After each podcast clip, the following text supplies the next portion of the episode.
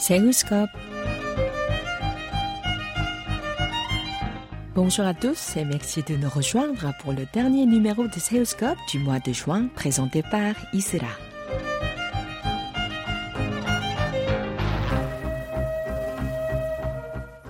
Stéphane Mo est un séoulien originaire de Paris.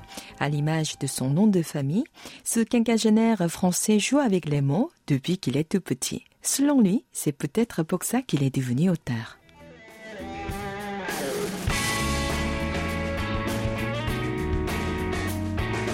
Le moment précis où Dong m'a absorbé, je rentrais à pied de chez le professeur B, à Souyou. Il était environ 4 bouteilles de Macaulay après minuit, et je naviguais en pilote automatique le long de rues gelées, sombres et vides. Si ma batterie de portable avait rendu l'âme depuis un bon moment, mon crâne s'obstinait à résonner d'étranges sonneries polyphoniques.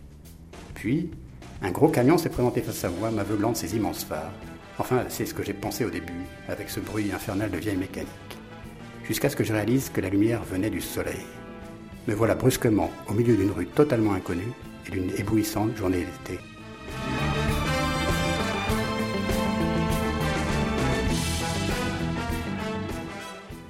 Il a publié le 22 avril dernier un recueil de 12 nouvelles intitulé Seoul Village, Kushindong and Other Seoul Village, dont vous venez d'entendre un extrait. D'après le journal Korea Times, la collection est une série de lettres d'amour à Séoul et à ses nombreux oreilles. Découvrons sans tarder cet ouvrage plein de surprises avec son auteur. Pour moi, Séoul, plus qu'une ville, c'est 1000 euh, villages et puis c'est euh, 10 millions de visages.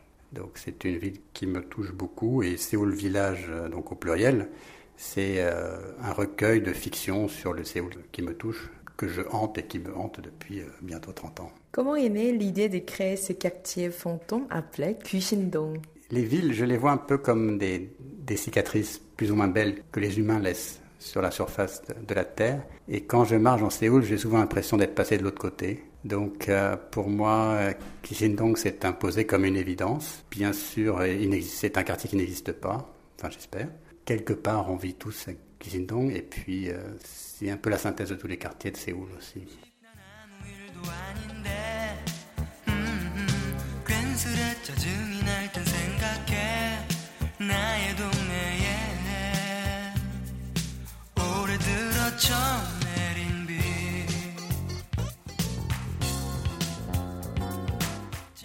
Les fictions de Stéphane sont présentées sous un terme un peu intrigant des tragédies. De quoi s'agit-il? Voici la réponse du seul et unique auteur de ce genre, qui est également son inventeur. Alors vous connaissez peut-être les, dragées en fait qu'on offre pour un baptême ou pour un, mariage. Donc c'est plutôt pour exorciser quelque part un, heureux événement. Euh, les tragédies, c'est plutôt pour faire part de mortalité. Donc euh, plutôt pour exorciser euh, quelque chose de, de, plus négatif. Dans les deux cas, c'est vite avalé, mais il faut faire attention, on peut se casser les dents dessus. Vous avez publié ce recueil de 12 nouvelles sous forme d'e-book. Pourquoi ce choix? Alors, je préfère nettement euh, la lecture sur papier. Maintenant, euh, euh, ça s'adresse aussi pas mal aux lecteurs de, de mon blog sur Séoul et euh, ils viennent de plus de 200 pays, donc c'est un peu compliqué. Euh, en plus, on parle vraiment d'une niche parce que c'est de la littérature coréenne écrite en anglais par un français donc euh, c'est un peu pointu. Et puis à la base, en fait, le, le e-book, c'est, ça a le mérite d'être complètement immédiat. Euh, c'est très écologique. Et en plus, celui-là est complètement gratuit. Donc euh, pourquoi se priver? C'est, plus simple. Ces histoires qui se déroulent à Séoul sont pleines de surréalisme. Quelles étaient vos sources d'inspiration? Alors pour commencer, la réalité est complètement surréaliste. Donc la différence, c'est que, c'est que depuis quelques mois que la plupart des, des humains s'en rendent compte. Mais là, actuellement, on est assis tranquillement euh, autour d'une table, mais en fait, on est euh, sur une bille qui traverse l'espace à une vitesse complètement délirante, et euh, on ne doit notre survie qu'à un champ magnétique qui vient au cœur de cette bille, et puis à une fine couche d'atmosphère qu'on s'obstine à, à, rendre irrespirable. Donc c'est complètement absurde.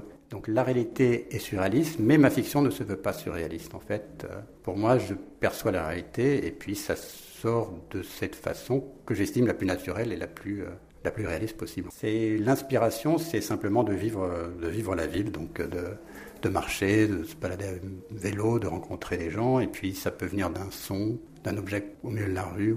C'est un peu comme on voit un fil qui dépasse et on, le tire, on voit ce qui se passe. Et puis euh, ça s'accumule à toutes les émotions, les rencontres, les moments anodins ou intenses euh, sur des, années et des années. Et donc euh, c'est un peu cette conjonction. Et puis parfois on tombe au milieu de la rue, on trouve au milieu de la rue une clé par terre. Et puis il se trouve que cette clé, elle va, permettre de, connecter un millier de fils qu'on a tirés plus ou moins, plus ou moins fort et, tout s'éclaire. Donc euh, il n'y a pas de, de règles, mais, c'est vraiment essentiellement de, vivre tout simplement en fait qui, qui est la source d'inspiration.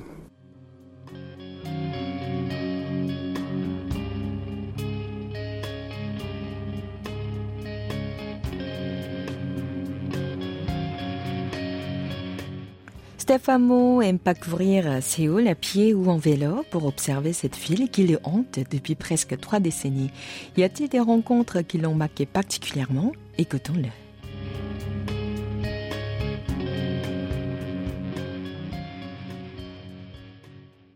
le point de départ, c'est plutôt quand je suis seul, que je me balade, que j'ai le, temps de, juste de, laisser l'esprit errer et, tirer tous ces, sur tous ces fils dont je parlais. Les rencontres euh, importantes, il y en a eu bien sûr. Elles peuvent intervenir dans la fiction, mais peut-être euh, au moment où, j'écris. Donc, euh, c'est pas ce qui détermine l'histoire, mais ça vient nécessairement à un moment la nourrir je, visualise des personnes que je connais en, écrivant pour eux, même, même si c'est pas un portrait, même si c'est pas ces personnes-là nécessairement, mais, mais ça me fait penser à certaines personnes. Il y a des rencontres évidemment euh, déterminantes sur la compréhension de certaines choses, donc euh, c'est évident qu'on est tous euh, marqués par des rencontres. Et, et pour moi, c'est la rencontre avec la ville avant tout, et, et la ville, c'est, bien sûr tous ses habitants. Avez-vous déjà vu en QG, en fantôme? Ah non, euh, à part peut-être une fois deux esprits bienveillants, mais ça c'est une autre histoire peut-être pour aujourd'hui, et ça n'a rien à voir avec Séoul. Euh, en fait, j'écris beaucoup à propos de la vie après la mort, mais je n'y crois pas. Mais par contre, ce que je sais avec certitude, ça c'est une certitude, c'est que les gens qu'on rencontre continuent à vivre en nous. Avez-vous déjà eu des retours de vos lecteurs? Alors pas assez souvent malheureusement, mais c'est toujours un très grand plaisir. Euh, et puis récemment j'ai eu un, témoignage d'une experte de la Corée. Euh, on ne se connaît pas, mais on a découvert qu'on était ému par Séoul de la même façon et ça m'a beaucoup beaucoup touché. On était tous les deux vraiment très touchés, donc c'était un moment assez, assez fort pour moi.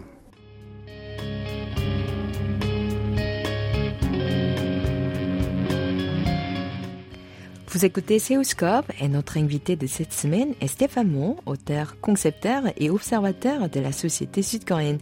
Il nous retrace son parcours qui l'a finalement amené à s'installer dans le pays du matin clair.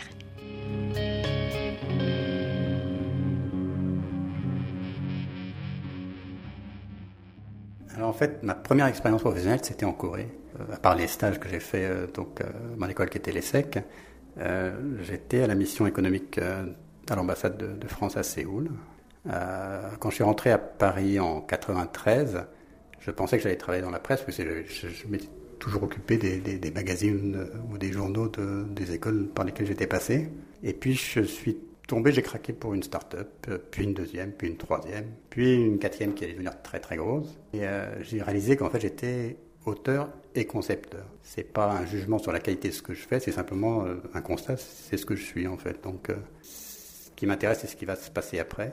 Donc c'est pour ça aussi que j'écris souvent sur des questions comme l'urbanisme, la société, la politique, euh, l'innovation. C'est un peu le, point commun. Donc vous êtes venu pour la première fois à Séoul en 1991. Est-ce que le regard que vous portez sur la capitale a-t-il évolué? Euh, en, réalité, j'ai passé euh, la moitié de cette période à Paris, mais j'ai toujours fait un peu la, la navette entre les, entre les deux. La ville a énormément changé, c'est très clair. Mon premier contact avec Séoul a été un peu frustrant parce que j'aime bien euh, découvrir une ville en marchant dans la ville. Et Séoul n'était pas faite pour les piétons euh, en 91. Euh, il y avait une très grosse tension dans la ville. C'était une ville dont la beauté ne sautait pas aux yeux. C'était vraiment un, bonheur de découvrir à chaque fois plus. Mais j'étais très frustré, en particulier dans, dans le centre-ville. Et Séoul n'était pas faite pour les piétons. Quelque part, le piéton, c'était une forme de parasite. C'était une ville qui était reconstruite pour les voitures. Pour traverser une route, il fallait souvent passer soit par une passerelle euh, au-dessus des routes, soit par un, souterrain. Et, ça a beaucoup changé, évidemment. Donc non, le centre-ville est devenu un vrai centre-ville. Donc tout ce qui fait son charme, maintenant tout est connecté. On peut vraiment être piéton, on peut aussi être cycliste. Et ça, ça fait une bonne dizaine d'années que je circule à vélo dans Séoul et c'est un, vrai bonheur, cette ville. Et puis il y avait une tension euh, permanente. C'était vraiment le, le miracle sur le, la River. Donc il y avait beaucoup de compétitivité à tous les niveaux. Chacun briquait sa voiture tous les jours. Euh, tout le monde était euh, préparé, s'est préparé nickel tous les, tous les jours. Et puis il y a eu euh, la crise de 97-98 qui a été une grosse claque, qui a été très sévère pour, pour beaucoup de monde. Ça a eu un effet bénéfique, c'est que quelque part, beaucoup de gens ont réalisé, mais en fait, cette course à l'armement, c'est absurde. Il y a des choses plus importantes dans la vie, la vie de famille, les, les amis, le temps libre. Et puis euh, Séoul a commencé à évoluer. Il y a commencé à y avoir des, infrastructures de, loisirs. Donc il y a eu euh, qui a fait euh, qui a fait le parc de Sonyudo. Il y a eu le Insadong sur devenu piéton. Euh, du coup, il y a beaucoup de, de Séoulites qui ont redécouvert leur ville, qui ont redécouvert le centre-ville. Mais d'un seul coup, les gens ont reconsidéré leur ville. Et puis il y avait toujours cette course à la modernité de jeter des, vieux meubles, même si c'était des, antiquités de, grande valeur, parce que c'était un, peu vieux. Et puis là, on commence à s'intéresser au vintage ou euh, à des quartiers, euh, de protéger un peu. Et quels sont vos quartiers préférés de Séoul? Pour moi, Séoul, c'est vraiment euh, Sademun. C'est vraiment la ville originelle dans sa forteresse, même si je vis de l'autre côté de la forteresse actuellement, mais j'ai toujours un pied au centre.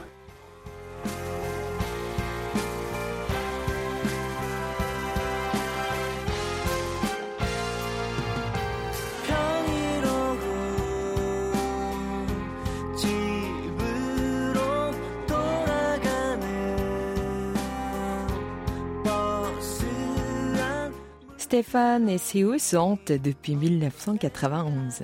Comment expliquer cette hantise réciproque? Voici sa réponse.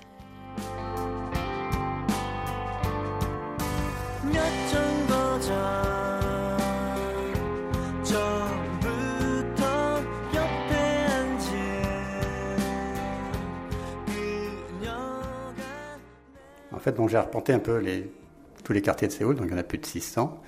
Euh, ils évoluent tous en permanence, il y en a pas mal qui ont disparu complètement, mais je ne me souviens pas de tous, euh, mais ils sont tous quelque part devenus des, fictions dans, ma mémoire. C'est ma réalité, mais c'est aussi une fiction peuplée de fantômes en fait. Donc j'ai l'impression d'être un fantôme qui hante Séoul, et puis je suis hanté par Séoul parce que clairement je ne peux pas vivre longtemps loin de cette ville en fait, j'en ai vraiment besoin. À part Séoul, quelle ville coréenne vous hante? Il n'y a pas de ville en particulier, mais, mais ça me touche toujours d'aller en, province. Donc il y a des coins qui, gardent leur charme. Il y a un village, je ne sais plus son nom, mais j'avais été avec, euh, avec des amis, puisqu'ils ont euh, des amis artistes, ils ont un ami artiste qui, qui s'est installé. Donc euh, c'est un village qui est presque un village fantôme en fait. Depuis que les autoroutes se sont multipliées, c'était un village qui était traversé par une route importante. D'un seul coup, il s'est retrouvé coupé du reste, puisqu'il y a une, une autoroute qui, allait beaucoup plus vite, donc plus personne n'utilise cette route. Et donc le, village, on voit tous les commerces qui sont, qui sont morts. C'est vraiment ville fantôme. C'est plus peuplé que par des vieux qui sont vraiment en mode course, euh, mais c'est très touchant aussi. Et donc il y a cet artiste qui vit dans, parce qu'il y a plein d'espace euh, pour une bouchée de pain, donc euh, c'est idéal pour avoir un, atelier quand on a besoin de tranquillité. Et puis c'est charmant aussi, les gens sont adorables. Et puis on peut vraiment manger des, des fruits de la terre que, que, que, les gens du quartier ont préparés. Donc c'est une forme de vie intéressante. Mais c'était un village qui m'avait pas mal touché en fait. Vous avez également fondé un blog consacré à la capitale sud-coréenne, Seoul Village. J'ai eu beaucoup de blogs en fait, j'en ai eu jusqu'à 12 à un moment donné. Et vraiment, il faut que ça sorte. Donc pour moi, l'écriture, c'est pas l'expression, c'est un, un, mode d'expression. La il faut que ça sorte. Il y a plusieurs thématiques, il y en a qui étaient en français, d'autres en anglais. Seoul Village, c'est quand même quelque part, c'est devenu un des piliers depuis 13 ans, donc euh, un des rares que je continue à entretenir assez régulièrement. C'est là où je déverse euh, tous mes billets euh, qui sont relatifs à la Corée. Donc il y a des thèmes plus importants que les autres. on retrouve l'urbanisme, on retrouve la culture, la, politique, euh, surtout les, les fêtes de société aussi. Vous êtes né à Paris et vous vivez à Séoul depuis presque 30 ans. Si vous comparez ces deux grandes villes En fait, je dis très souvent, euh, je peux quitter Paris pendant six mois, si je reviens, rien n'a changé. Tandis que si je cligne des yeux à Séoul, tout bouge. C'est bien d'avoir un pied dans chaque, puisque si on reste trop longtemps d'un côté, on, devient un peu dingue. C'est deux villes qui me sont évidemment très très chères. Si c'était des personnages de fiction, euh, pour moi, Paris serait vraiment une héroïne récurrente dans des romans. Séoul, ça serait plutôt un personnage insaisissable qui change de forme à chaque nouvelle. Euh, mais c'est deux villes très différentes et, qui m'émeuvent de façon différente. Mais j'ai franchement besoin de, Séoul. Et pour revenir au blog, euh, la fiction et ce blog, c'est deux façons pour moi aussi de libérer des fantômes quelque part. Il y a tellement de, stimulation sensorielle ou euh, émotionnelle qu'il faut que ça sorte d'une façon ou d'une autre.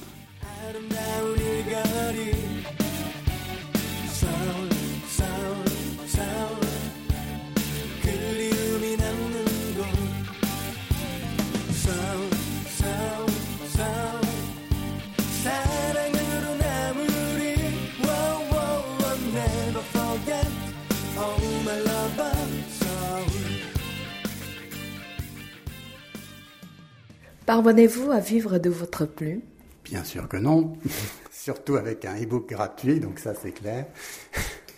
Euh, non, non, pour moi c'est, une fonction vitale, donc euh, une fois de plus il faut que ça sorte. Et puis, euh, mais c'est pas un métier, c'est pas ce que je fais, c'est ce que je, suis simplement. J'aimerais bien, mais c'est pas un but. De même, pour moi, publier, c'est pas l'objectif, c'est pas nécessairement d'atteindre un public, mais c'est vraiment de, de me libérer d'histoires ou d'idées qui me hantent en fait. Donc là, je suis très content d'avoir libéré quelques-uns de ces, de ces fantômes. Et en dehors de votre vie en tant qu'écrivain, quelles sont vos principales activités? Alors je vis et ça me prend déjà pas mal de temps déjà, donc ça c'est une certitude.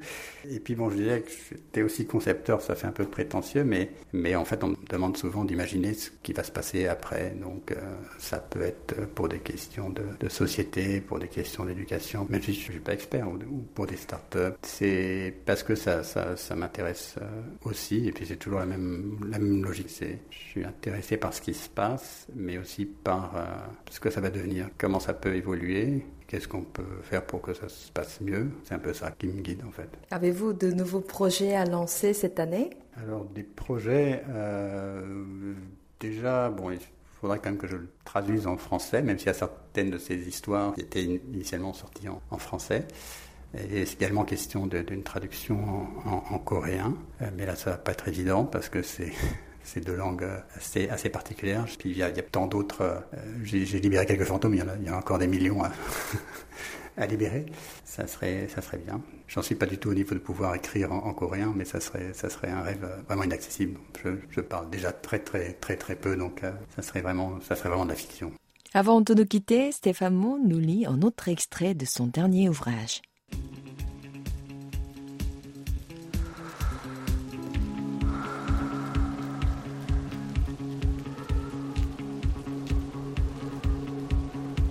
La moitié de la colline a été mordue jusqu'à l'os. Au-dessus de la chair béante de terre et de granit, les baraquements d'un vieux bidonville dessinent un arc de cercle. Une dérisoire barrière de tôle empêche les survivants, s'il en reste, de faire une chute de 20 mètres dès qu'ils sortent de chez eux. Les titanesques mâchoires de métal responsables du carnage se reposent en contrebas, au bout d'un bras trop maigre pour une telle charge. C'est bien la seule machine à ne pas travailler ce matin. Le chantier tourne à fond et bientôt, un nouveau quartier pointera ses tours anonymes vers le ciel.